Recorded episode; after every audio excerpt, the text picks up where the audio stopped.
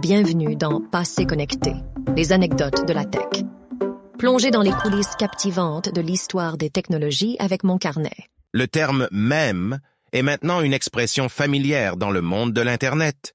Mais saviez-vous qu'il a été créé par l'auteur anglais Richard Dawkins?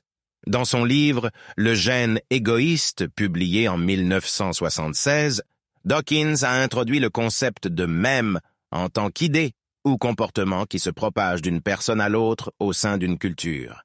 Il était loin de se douter que ce terme évoluerait plus tard vers quelque chose d'entièrement différent. En 2013, le mot même est entré officiellement dans le dictionnaire Le Robert avec une nouvelle définition. Il désigne désormais une image, une vidéo ou un texte humoristique qui se répand comme une traînée de poudre sur l'Internet, en particulier sur les réseaux sociaux.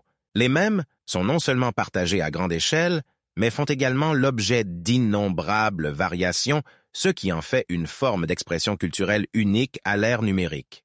La prochaine fois que vous tomberez sur un mème hilarant, souvenez-vous de leur début modeste et de la façon dont il a conquis le monde virtuel.